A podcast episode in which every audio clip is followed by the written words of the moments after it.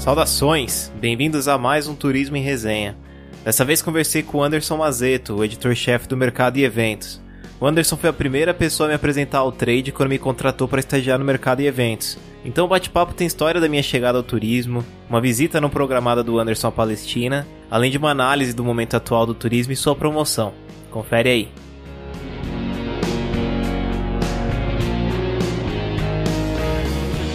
Beleza, o episódio de hoje eu tô aqui com o editor-chefe do Mercado e Eventos, quiçá uma das pessoas mais benquistas do turismo, o cara que foi um dos mentores no início da minha tragédia, da minha tragédia, olha só quase, da minha trajetória no turismo, que foi o Anderson Mazeto.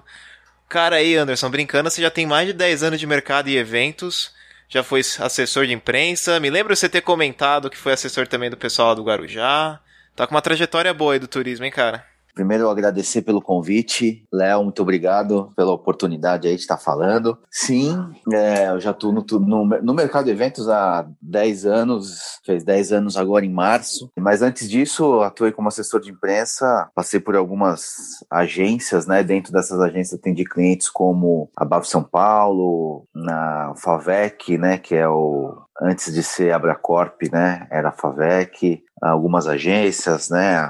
Própria Tour House, a Rio Quente Resorts, Atlântica Hotels, uh, Wet n Wild, Convention Bureau do Guarujá. Quando ele foi criado, isso é bem bacana, foi um trabalho bem lá no comecinho. E outros que eu não vou me recordar agora. E aí, em seguida, eu fui para o Mercado Eventos em 2010, em março de 2010. Foi uma oportunidade bacana dada pelo Mário, que era diretor de redação na época, e a Leila, chefe de reportagem aqui em São Paulo. Depois a Leila resolveu sair, e aí eu me tornei chefe de reportagem aqui em São Paulo. Em seguida, em 2016, o jornal passou por uma reformulação, trouxe, trouxe toda a sua operação aqui para São Paulo. O pessoal que estava no Rio acabou partindo para outros projetos e eu passei a, a comandar a redação, né, como editor-chefe. Foi nesse período, um pouco antes, talvez, né, Léo? Que a gente se conheceu. Foi no finalzinho de 16, pô. Faz pouco ou muito tempo ao mesmo tempo. Foi uma história engraçada. Eu tinha uma estagiária que eu gostava muito. E ela fazia o trabalho assim, de igual para igual com os repórteres. E aí um dia ela chegou para mim e falou: tô saindo. Eu falei, não, pelo amor de Deus. Eu falei, então me indica alguém pro seu lugar. Aí ela me deu o currículo do Léo. Normalmente eu faço um, um processo, faço uma, prova, uma prova né, com questionário e depois peço para as pessoas fazerem um texto, né, testo o inglês das pessoas. E eu fiquei desesperado e, eh, e o Léo foi muito bem recomendado. Então eu tinha muito pouco tempo porque tinha eventos, tinha viagens, tinha muita coisa acontecendo e se eu fizesse todo o processo normal e pegar uma pessoa do zero ia, ia demorar muito. Então eu falei, eu vou arriscar. Aí chamei o Léo, a gente conversou, eu botei uma fé, ele tinha uma experiência experiência é, já em, em, redação, né? Era uma experiência curta, mas era uma coisa que, que, que, já dava que pra uma, mim valia muito. Já dava um pouquinho de, de, de fé, então, pelo menos. E aí o Léo não fez teste, não fez nada, só na entrevista já falei, você começa amanhã. Pois é. não, foi exatamente, não foi exatamente amanhã, mas foi, vem aí que você já vai começar. Foi quando uns dias depois, e engraçado que na mesma época, aliás, no mesmo dia que eu fiz a entrevista com você, eu fiz a entrevista para um shopping que eu tava desempregado, né? Tava sem, sem nada, nenhum projeto na época. E o que acontece? Eu me lembro que eu tinha feito entrevista pra, pra trabalhar numa linha de tiro de airsoft de um shopping lá no Santo André, no ABC, né? Salvei, hein? Oh, me tirou de uma.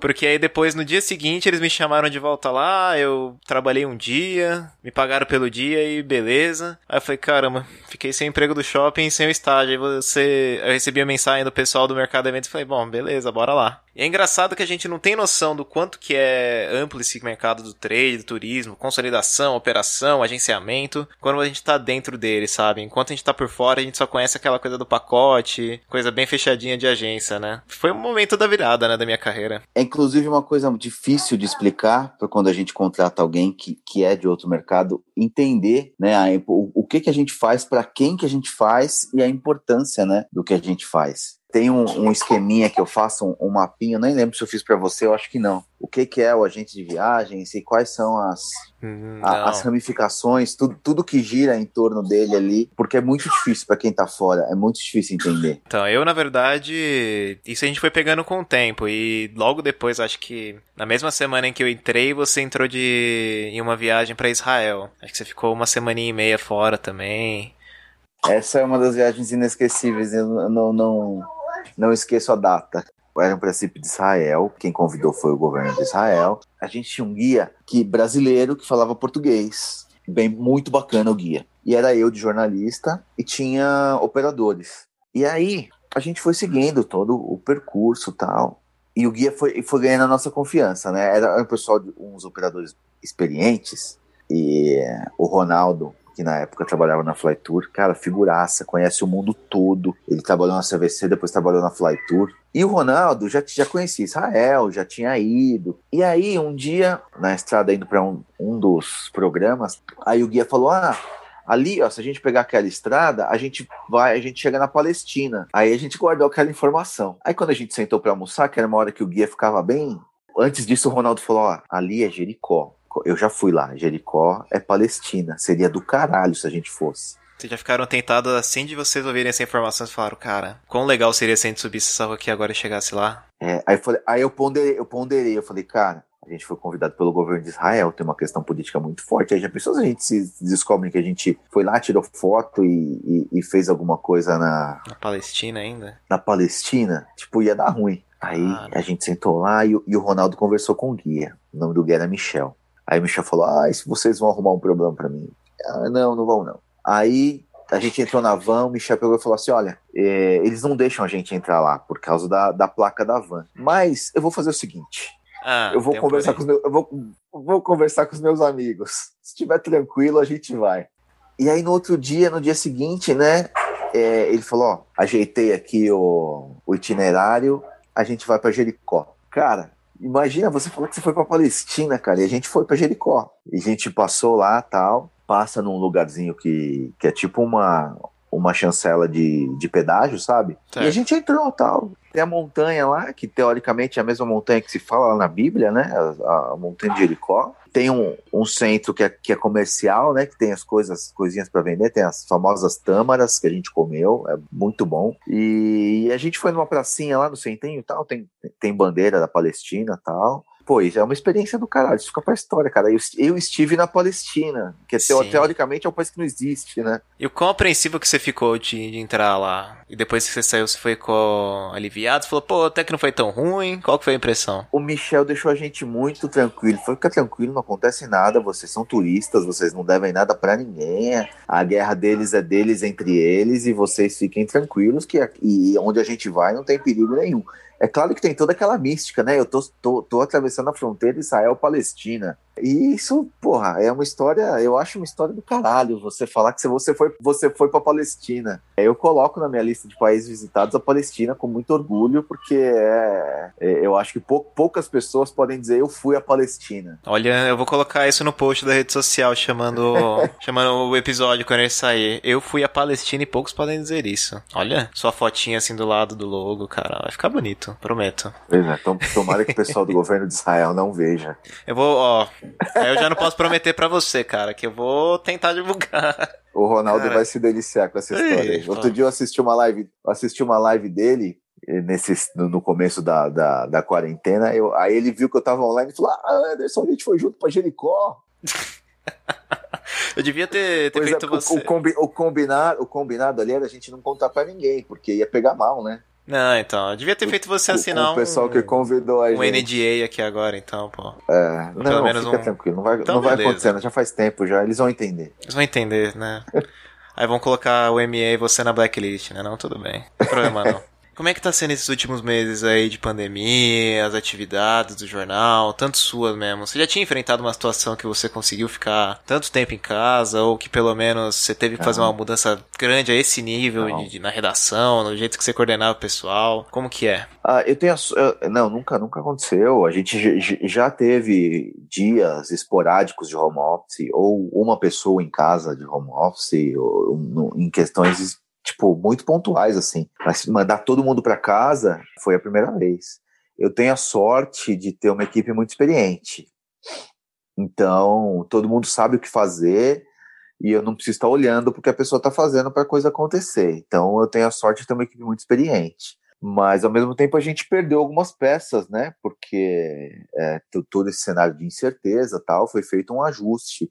Mas, graças a Deus e, e ao comprometimento das pessoas, as coisas têm acontecido. A gente tentou perder o mínimo de qualidade possível. Perder zero de qualidade é impossível porque você perde muita gente, né? Sim. E aí, entre manter a máquina funcionando e, e aumentar a qualidade, você às vezes precisa fazer escolha, né? Então, em alguns momentos, você precisa é, ligar o piloto automático ali e manter a máquina funcionando com o mínimo de combustível, né? Para ela não parar.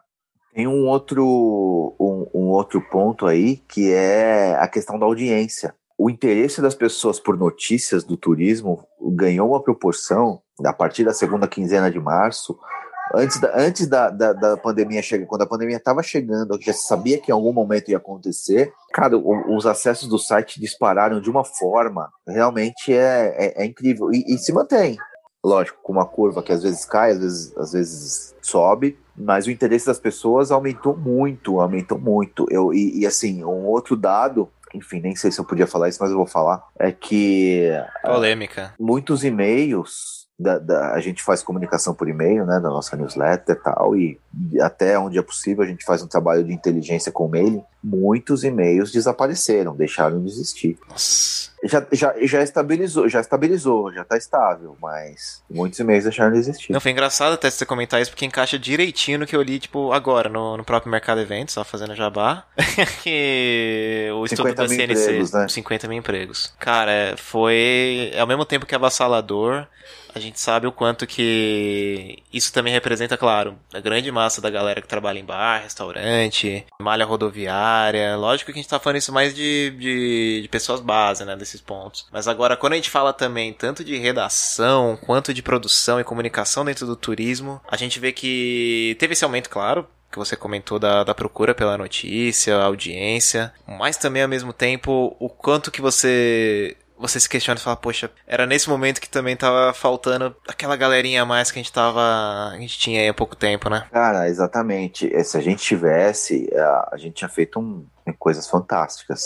Mas a gente fez dentro do possível, dentro do que dava pra gente fazer, a gente fez. A gente, a gente fez uma revista que eu considero uma revista sensacional, da, a que a gente fez agora para a Bafo Collab, com mais 150 páginas, não, com 100 e, e mais, mais de 120 páginas. É, falando dos destinos, mas falando assim, buscando informações do que os destinos estão fazendo de protocolo, como que a pandemia afetou ali o como que reabriu, está reaberto, que cuidado está tomando, etc. Para depois falar de atrativo. Fizemos entrevistas com os principais líderes. Quem não está ali dos líderes é porque não conseguiu responder, não é porque a gente não procurou. E matérias como que a pandemia afetou cada um dos setores, aviação, agência operadora, as locadoras. É, foi, foi uma revista assim muito difícil de se fazer, é, talvez a mais difícil que eu já tenha feito por conta da, de toda a situação, mas é, é, é ela está ali no, no, no top 1, 2 da, das melhores que dos melhores produtos que eu já entreguei também. Eu ia até entrar agora nesse assunto com você, essa coisa das lives.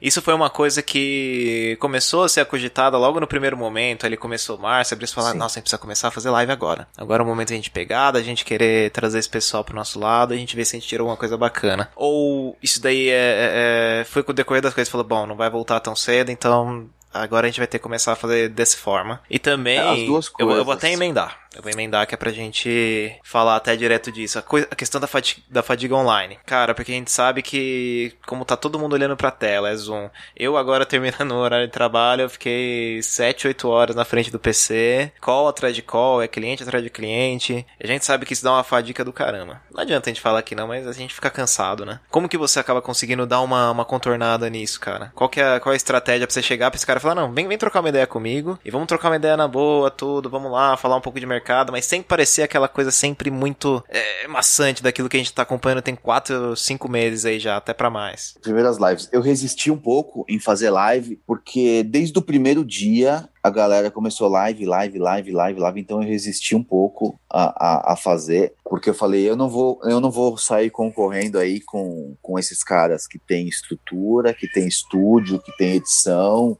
e fazer uma coisa mal feita e não ter audiência, e fazer uma coisa mais ou menos e não ter audiência. Então eu resisti um pouco, a gente não começou a fazer live logo no começo. Mas enfim, chegou uma hora que eu vi que o negócio não ia acabar e que a gente ia ter que fazer. Aí eu falei, beleza, eu vou fazer, mas vai ter que ser diferente. Não é, não pode ser igual todo mundo tá fazendo. E aí eu cheguei é. num formato inspirado no, no, no, maior programa de entrevistas que existe na, do jornalismo brasileiro, que é o Roda Viva, dentro das nossas é, dentro do, do, que a gente podia fazer. Dentro do budget? É, é dentro da, da, estrutura e, enfim, de convidados, etc. A gente faz uma, uma sabatina, né? A gente põe o cara e põe pelo menos três jornalistas para ir perguntando, né? Mais as perguntas do público. É inspirado mesmo, né? Não, não vou dizer que é, é uma cópia, porque não é, porque é diferente, mas foi inspirado. E o formato ficou muito legal, ficou bacana, porque traz visões e perguntas diferentes. Tipo, se eu fizesse uma entrevista sozinho, talvez não, ou outro outro jornalista fizesse uma entrevista sozinho, a gente não tivesse uma riqueza de perguntas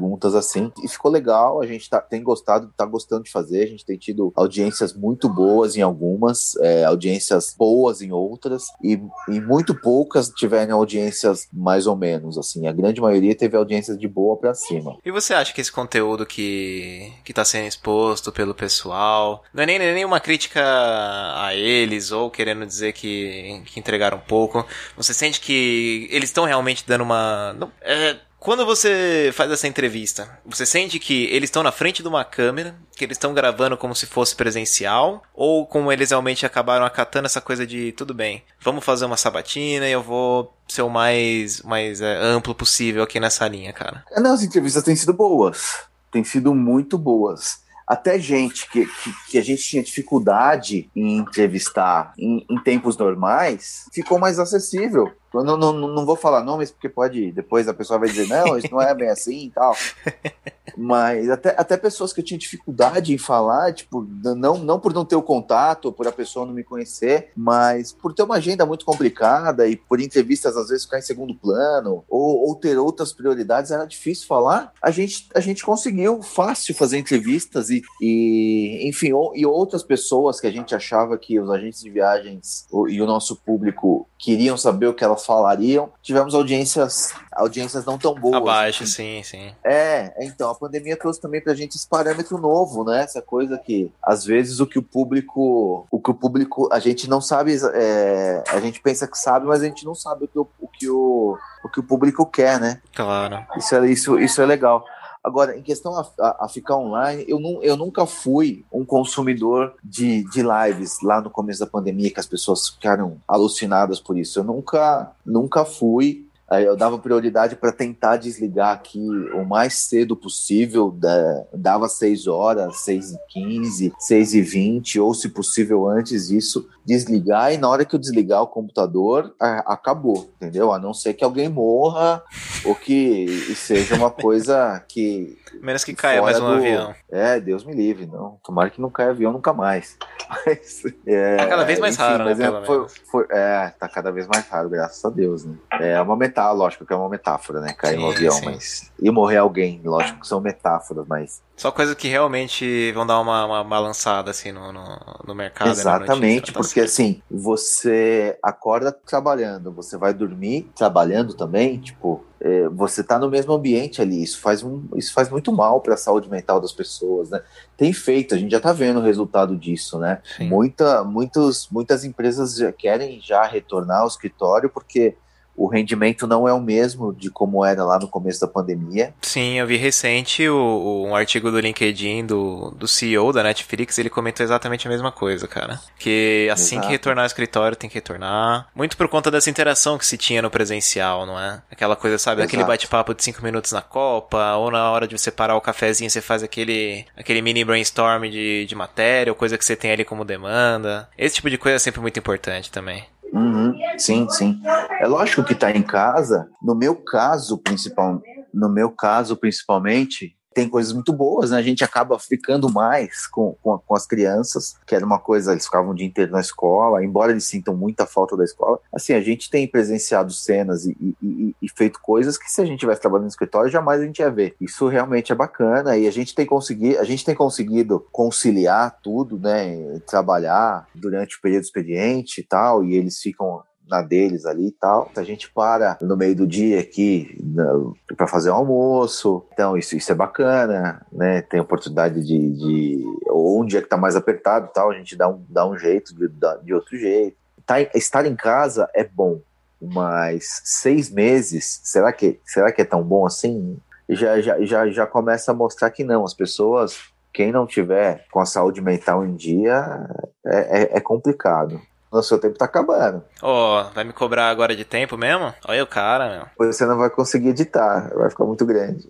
Nada, pô. Eu dou, dou, um jeito aqui, que coisa a gente faz um, duas partes tal, eu faço especial. Meu pessoal aqui do estúdio da Paulista, tudo, só não tem o Zoom Premium, então é capaz de cair com 40 minutos, mas o estúdio da Paulista tá garantido, viu? O meu editor tá do meu lado, eu tenho aqui o pessoal de social media também, tá fazendo fotos aqui, nossa, tá? O ah, tá, não sabia, não. É, pois é. Pensei que você tava em casa. Não, é, essa é a piada. Tô em casa. ah, tá. Quem dera. Mas beleza. Mas agora, tipo, o, o quanto que mudou então o relacionamento do repórter de, do trade com esses players, com a gente de viagem? Nada, não. Continua com as, a mesma com as fontes coisa, não mudou cara. nada. Com as fontes não mudou nada, não. Talvez algumas ficaram mais acessíveis. Tem aquele cara que você encontra hoje que não tinha 15, 20 minutos na agenda, mas estaria em casa, você acaba conseguindo puxar ele, não é? Isso, isso, isso. Tá mais fácil falar com as pessoas. E o quanto que representa isso de você ser o repórter trade do turismo? Quando eu tava na, na, na função de repórter, o lógico, a gente faz aquela ponte, né, de você ser a pessoa que viaja e tudo, você é o cara que conhece Brasil e mundo afora, não sei o quê mas agora na relação com o mercado diretamente. Pro próprio agente de viagem, eu acho que a imagem do repórter de turismo, trade, eh, na minha visão, claro, acaba não sendo propriamente aquela do, do, do, do repórter é, propriamente dita, mas acaba ficando muito sempre atrelado muito à marca da mídia do, do, do que a qual você representa, sabe? Sim, sim, sim. Como que é a sua perspectiva em, em relação a isso? Para um, é, não, é exatamente o que você falou. Para um lado, para as fontes, para as empresas, tal, elas, elas sabem quem, quem é o Léo, quem é o Anderson, quem é o Igor, quem é a Camila, quem é o Arthur. Foi político agora nos nomes, hein? não, não, é, é verdade. Tá bom, vai. Mas o agente de viagens não, o agente de viagens vê as marcas ali, entendeu? Então, mas, mas isso é importante pra gente é, ter, ter, ter uma marca forte e até porque a marca é, sempre vai ser maior do que qualquer pessoa, né? Eu vou emendar também agora com uma, uma meio polêmica aí, cara. Se eu tivesse qualquer equipamento de som aqui para dar um, um up aqui em tudo, eu colocaria agora aquele. Não sei, alguma coisa tipo. Tchan, que agora eu quero saber o quanto que a mídia de turismo hoje ela representa uma informação assim vital para o agente de viagem nesse cenário tanto de OTA, mudança de pandemia. Hoje eu imagino que a informação seja cada vez mais relevante. Justamente na época que estão menos vendendo é melhor você saber mais. Mas o quanto claro. que nos últimos anos a mídia tem sido representativa do que é a vontade do agente de viagem em si. É, eu não vou ser arrogante e dizer que, que ele precisa ler e tal. Tem muita gente de viagens que não lê, que não sabe ou não conhece o nome de uma mídia de turismo e tá aí vendendo com a porta aberta tal. Mas eu vou dizer que o cara que conhece, o cara que corre atrás das informações, o cara que sabe, que conhece o produto que ele tá vendendo, sabe? Sabe de novas rotas, sabe fazer um roteiro, sabe quais são os atrativos novos, tem ali uma informação para dar uma dica que só ele vai dar para o passageiro dele, é, se capacita, procura saber dos eventos, vai na medida do possível. Esse cara, ele tem capacidade de fazer uma venda assertiva muito melhor. E a gente tem que escrever sempre pensando nele. Falar, cara, como que isso aqui impacta na vida do agente de viagens? Tá. Nada. É uma curiosidade, então, que vai, vai, vai ser divertido de ler? Não. Impacta no mercado como. Não, não impacta na gente de viagens, mas impacta no mercado, no mercado como um todo? Não. Então não é notícia. Sim. Então tem que rolar essa curadoria, né? Claro. Uma coisa que tinha que ser um, um, filtro muito bom. Pode ser que seja uma coisa que não, não, não vai afetar em nada a vida do agente de viagens. Como, por exemplo, essa notícia que você acabou de falar, que se fecharam 50 mil postos de trabalho do, no turismo. Ah, isso no dia a dia do, do agente de viagens Faz diferença? Não, não faz. É. Mas para o mercado é uma informação importante. É uma informação relevante, claro. É uma informação muito importante para o mercado. É aquilo, né? Afeta e não afeta ao mesmo tempo. Porque querendo ou não, menos restaurante, menos pessoas trabalhando, é menos opção para você oferecer, claro. Mas Exato. aí fica nesse, nesse limbo, né? Do meio termo. Porque o dia a dia do trabalho, no final, não sei, pouco muda, talvez. Aí você acaba falando um pouquinho mais com o fornecedor para ver se dá uma adaptada em pacote ou outro, talvez. Isso. É por aí, por aí. Eu gosto muito de escrever sobre produtos, sobre alguma ação voltada para o agente de viagens, né? Pô, a operadora X vai começar a trabalhar com destino Y, que não trabalhava. É, eu acho que isso realmente é informação que, que, o, que o agente de viagens vai consumir. Pode não, não, não ser o, o, destaque, não é nenhuma bomba tal, mas é, é, é o arroz com feijão que precisa ter para o agente de viagens é, é trabalhar, entendeu? Ah, a, sobre o, as novas poltronas dos aviões da Gol, enfim, na época que teve. E também é relevante, né? Porque na hora de você vender, você tira o estigma lá do passageiro e fala: não, o avião da Gol agora tem espaço maior, tal. Eles mudaram o serviço, não é mais aquela coisa que foi estigmatizada lá no começo, tal. Então, não adianta só a gente dar a notícia. O cara que consome a notícia precisa entender como aquilo pode ser legal, aquela informação pode ser legal para ele também. Claro. E agora tinham, por exemplo, é, os agentes de viagem, eles também, será que passam por essa história do novo normal? Que a gente adaptou também a, ao nosso home office. Cada vez mais, querendo ou não, a gente já não tem aquele, aquele coleguinha do nosso lado que a gente vai ficar azucrinando. Ou o cara pra, pra gente pular ali no computador. Que eu lembro direitinho na época do ME, você é, saindo da sua mesa ali de trás, ali no menor computador do mundo, e você indo até a mesa do diagramador e você dando uma olhadinha, dando pitaco, alguma coisa na, no jornal. Hoje já não tem isso, tem que ser uma. Flanelinha de design. Né? É, pois é. Era constante, cara. Aí no final, hoje você já não tem mais isso. É uma coisa, é uma troca por e-mail. Ou seja, alguma coisa que você pode bater o olho assim, você fala, não, tudo bem, eu tenho consideração, faço aqui por e-mail escrito, não sei o que. Agora você tem que fazer tudo por e-mail o quanto. Não, a gente conversa, a gente conversa, né? Manda mensagem de voz, Não, faz, faz, chamada de vídeo, é, e aí a gente se aproxima, né? O pessoal vai mandando foto em tempo real do que ele tá fazendo. Isso, isso a gente resolve. Ah, isso sim. Você falou da questão do home office para agente de viagens. Eu acho que é um processo que já, já começou antes da pandemia. Por exemplo, nos Estados Unidos, a grande maioria dos agentes de viagens não tem porta aberta, não tem loja. Ah, isso, isso é uma coisa que Isso é uma coisa que quase não existe mais lá. E era um processo que já tinha começado aqui. Então acho que isso acelerou. Isso acelerou. 80% a gente fez uma repesquisa em parceria com a CAP Amazon e 80% do, das agências de viagens estão trabalhando em home office ainda. Eu acho que pelo menos metade delas vai seguir. Pelo menos metade segue, né? É aquela questão, né? Que é o novo normal que não deve voltar aquilo que a gente tinha uns 5, 6 meses atrás, né? A figura da agente de viagens vai se tornar aquele corretor de seguro, sabe? Que faz o seguro do seu carro. Que vai na sua casa, tipo, te liga e fala, ó, oh, vai vencer o seu seguro, eu tenho as, as opções X, Y, Z e tal, faz as cotações, te manda a cotação, fala, ó, eu acho que é melhor isso por causa disso, tal, então, tem isso, isso, isso, você escolhe, ah, tá, eu quero essa. Aí ele vai na sua casa com, com e, e, vai na sua casa, no seu escritório, ou manda um motoboy para você assinar o contrato. Cara, o agente de viagens vai, vai, vai se tornar isso no futuro. Eu não sei te precisar se é no futuro próximo, se é no futuro distante, Uh, mas isso vai acontecer. Cara, mas ao mesmo tempo isso acaba não dando uma, uma baqueada naquele plano, aliás, mais recente, da coisa do agente ser a pessoa que você pode ter a personalização ali fácil, perto, ele é aquele mas seu amigo não, do peito, irmão camarada. Agora, será que eu com essa que distância melhora. não se tem mais uma confusão maior com uma OTA? Você fala, pô, o cara tá tentando não. oferecer serviço aqui, mas eu faço direto com uma, um hotel urbano da vida. A experiência dos Estados Unidos mostra que não. O cara vai lá na sua casa, leva todos os, o, os folders, os catálogos dele e tal, senta ali na sua mesa e conversa com a sua família e, e mostra quais são as opções, melhores opções de viagens para você, entendeu?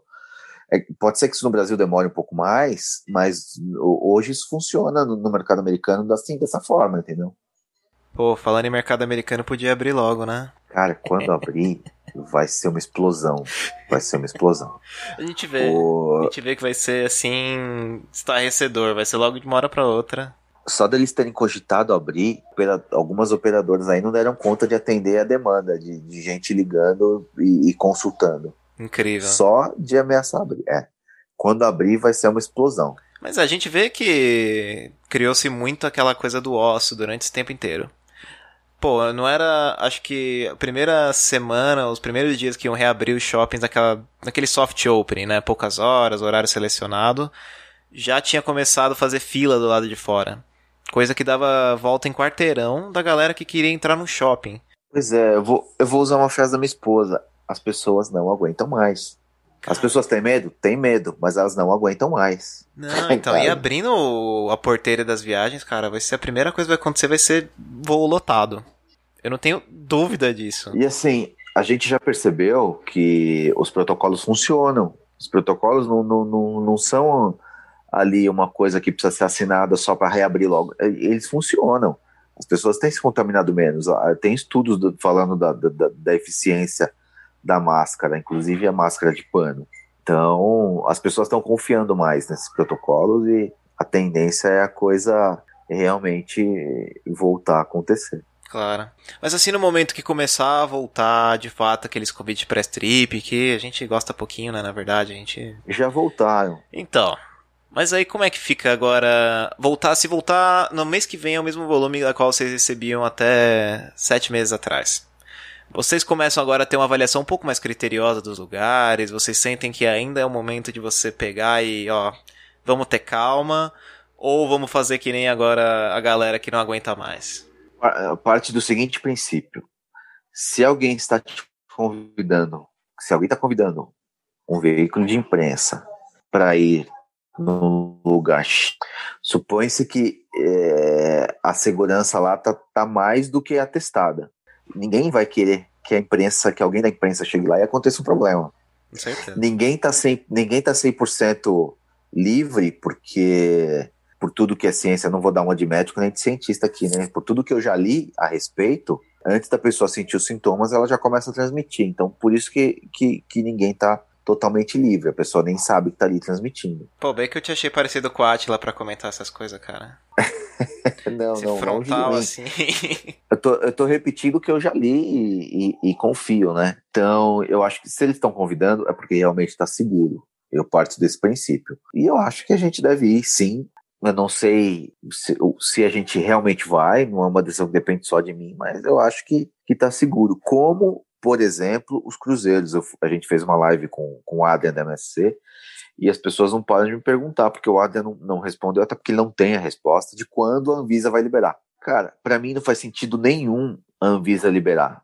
E as pessoas estão perguntando, ah, mas não vai ter temporada, porque a Anvisa não vai liberar. Se eu fosse a Anvisa, eu não liberaria. Pô, tem 600 pessoas morrem por dia, não sei o quê. Cara, não faz sentido nenhum a Anvisa não liberar o protocolo de cruzeiros, no qual todos, 100% dos hóspedes, antes de pisar no navio, precisam fazer o teste e só entra se der negativo, e ter resort aberto que qualquer pessoa pode entrar. Realmente, né? Não faz, não faz sentido esse protocolo não ser aprovado. É, cruzeiro nada mais é do que aquele resort do mar, né? É que tá. Então, Cri exatamente. Coisas, critérios e... e aqueles protocolos de segurança que a gente sabe que se tem. Até mesmo normalmente. A gente já passa por uma inspeção já só pra entrar dentro do navio. Agora, pra... nessa época deve estar tá o triplo disso aí, sabe? Pois é, os, os caras criaram uma bolha, né? Então, todo mundo que tá lá dentro, você sabe que foi testado e que, tá, e que não tem, Sim. entendeu? E, e, e, mesmo assim, você precisa usar máscara, mesmo assim, só tem 70% de ocupação, mesmo assim, nem todas as áreas vão, as áreas vão estar restritas para uma quantidade certa de pessoas, os restaurantes vai ter um distanciamento, mesmo com todo mundo tendo feito teste.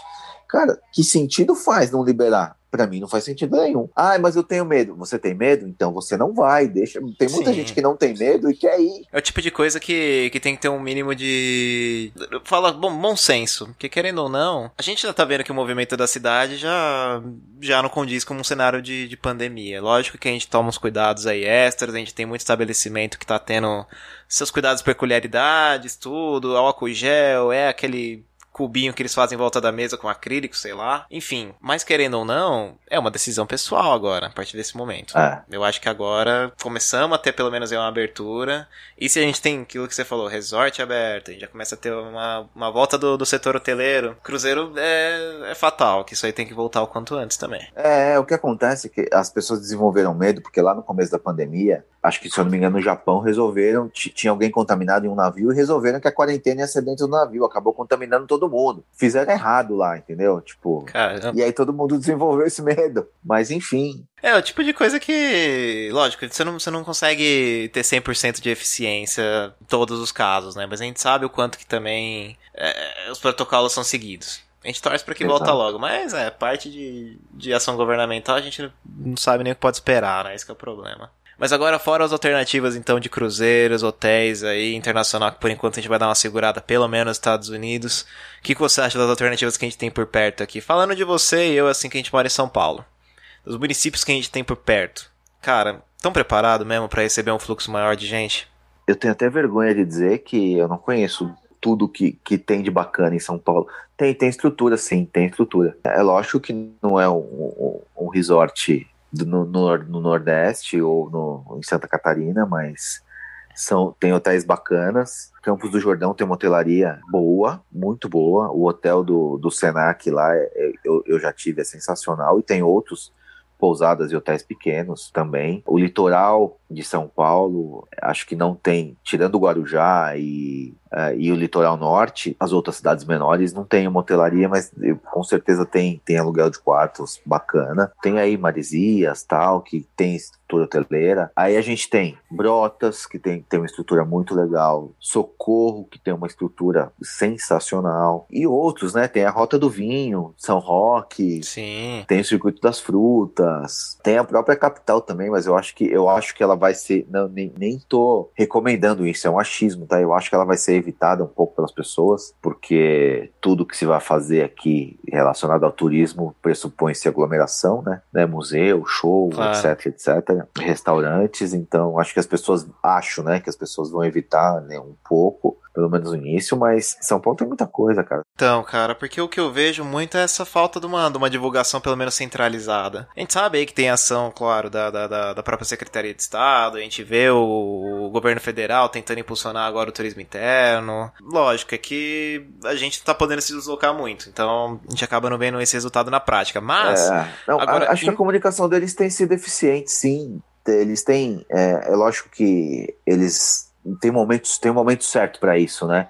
Eles começaram agora, há, há um mês e meio atrás, a soltar devagar as coisas a- na, na, na mídia, tal, anúncios, e eu acho que eles vão investir mais pesado na hora, de, a partir que o Estado, a maior parte do Estado estiver na, na, na fase verde, né? não, claro. Acho que uma parte, uma parte do estado na próxima sexta-feira já deve entrar. E, a- e a temporada de verão, com certeza, eh, vai- deve ser boa para os destinos paulistas. Ah, espero que sim, viu, cara? É que é aquilo. Eu acho que falta muito aquela conversa entre, entre municípios e o Estado. Eu vejo muito, assim, município que tem uma.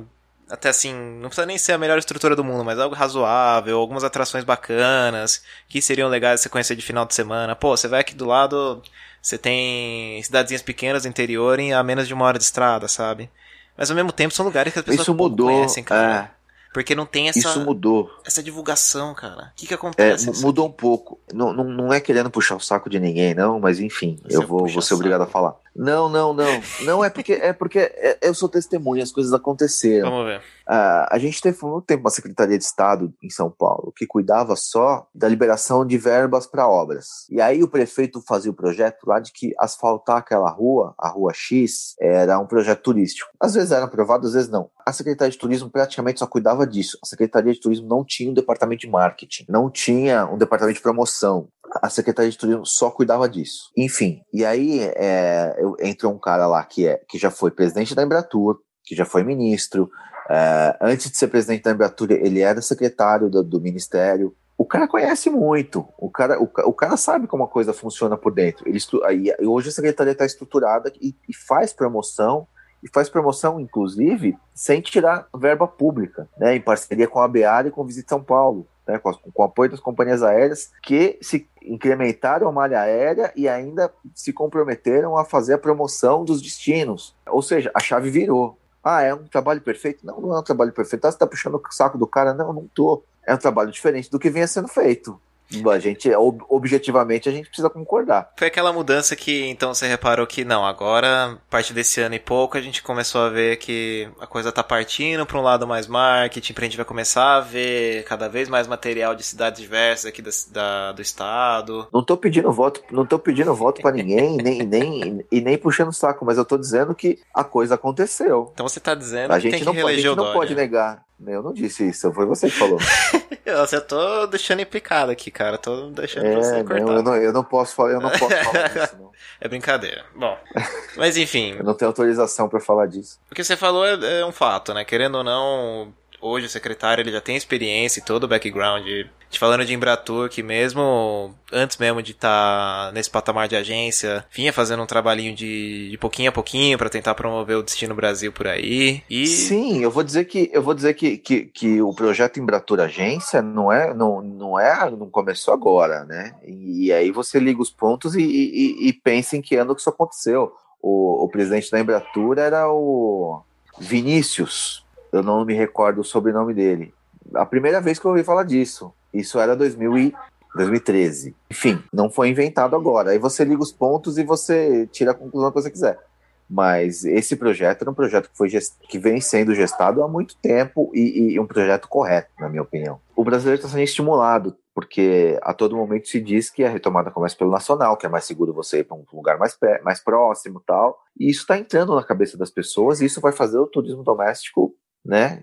A pessoa que não se questionar fala, porra, qual o perigo que eu corro aqui que eu não corro lá? que eu Claro. não corro aqui, eu corro lá. Aí talvez a, a coisa mude, mas a, o, isso tá, tá sendo incutido na cabeça das pessoas e vai acontecer no, no, no- curto prazo, não é nem no médio nem no longo. No curto prazo as pessoas vão ter prazer e passar a, a gostar mais de viajar dentro do, do, do Brasil. a gente espera que sim, né, cara? Porque tanto de lugar que tem aqui no Brasil, eu conheci pouquinho, mas mesmo assim a gente já vê que é incrível o quanto que a gente tem no nosso país, né, cara? Mas beleza, você foi, atrás mestre. das baleias, você foi atrás das baleias, né? Fui, fui atrás das baleias, fiquei lá tentando tirar foto da baleia que o passeio embarcado na época tava tava proibido, né? Você não me lembra eles... chatice, né, cara? É, então eu lembro que Não eles... tá, mas agora tá, agora tá liberado. Agora liberou de vez, né? Porque eu lembro que tava, ah, liberou, não liberou, liberou, não liberou. Eu lembro que eu tinha feito notícia disso quando eu tava no Brasil Tours. Eu lembro da, da própria época que eu fiz essa trip no, no ME, que ia sair, não vai e tal. Isso aí tava um bate qual o problema do passeio embarcado, cara? Qual o problema do passeio embarcado? Ah, é aquilo, né, cara? É, é o tipo de coisa que, se não tiver bem explanado ali, que, ó, a gente tá fazendo mais um trabalho de preservação do que propriamente um, uma coisa de, de explorar e querer denegrir É. ali o, ambiente, o habitat, né? Eu acho. É É, tem tanta né? coisa errada, tem tanta coisa errada que, que no, no, no ecoturismo em outros pontos e em outros aspectos que, que não, não, estão, não estão olhando e foram olhar para o passeio embarcado da baleia jubarte, que ao meu ver não prejudica a baleia, não prejudica nada, porque é, é de longe, né? E, e- é uma experiência muito bacana, é uma- era uma experiência muito procurada antes dele ser proibido por estrangeiros, por europeus. Só sei que era engraçado. Engraçado, né? Mais ou menos. Que a gente tentava fazer aquelas fotos da baleia, tudo. Aí o pessoal comunicava no rádio, jornalistas, ó, tem baleia não sei aonde, a praia não sei o que, pá, pá, pá, pá, corria todo mundo. Aí beleza, levava a gente lá e a baleia tava ali. Não, não, se você vê ali, ó, você vê uma movimentação na água, tá subindo um pouquinho de água, é porque ela tá soltando aquele jato lá pra cima, não sei o que. Aí você tentava mirar a câmera, eu lembro que eu tava com a câmera do ME na época que era, um, acho que o segundo melhor zoom na editora. Aí aproximava tal, tirava. Era uma. Só um negocinho assim pra fora. Dá pra você ver mais ou menos uma nadadeira. Pois é, pois é, e você foi para e você foi para lá sem eu entender exatamente como iam acontecer essas fotos. Então. E aí você voltou e eu tinha planejado uma matéria de capa. E mas não Porra, tinha cara. foto para matéria de capa. Eu falei, poxa vida. Mas assim, ó, vou te falar, do tempo que eu fiquei no, no, no ME, foi. Duas das melhores viagens que eu tenho hoje como boa recordação foi tanto essa de Santa Catarina, tanto lógico, pelo próprio destino, a experiência, quanto pelo pessoal que tava acompanhando, e também Jericoacoara. Da história do primeiro voo que do município, que era fretado ainda na época da CVC. Ah, Aquilo eu falei, olha, tá vendo? era minha oportunidade de me agarrar. Você foi para Jericoacoara e eu fui para Jericó. Tá vendo? Dá pra fazer um Jeri Jeri.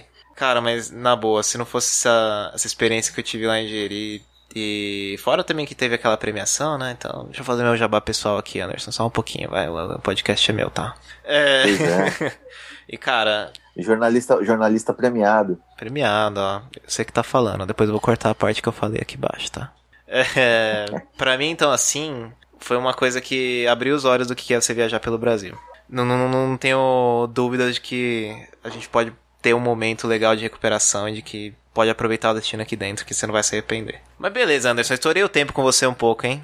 É, mas foi bacana, foi legal. Como é que eu vou fazer aqui pra editar isso daqui? Ó, tô puto com você, na verdade, Nossa, cara. Se vira, rapaz. Se vira.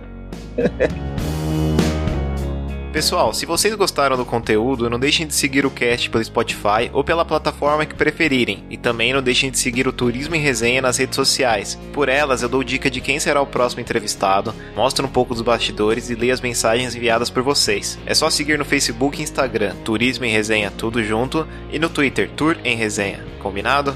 Até a próxima.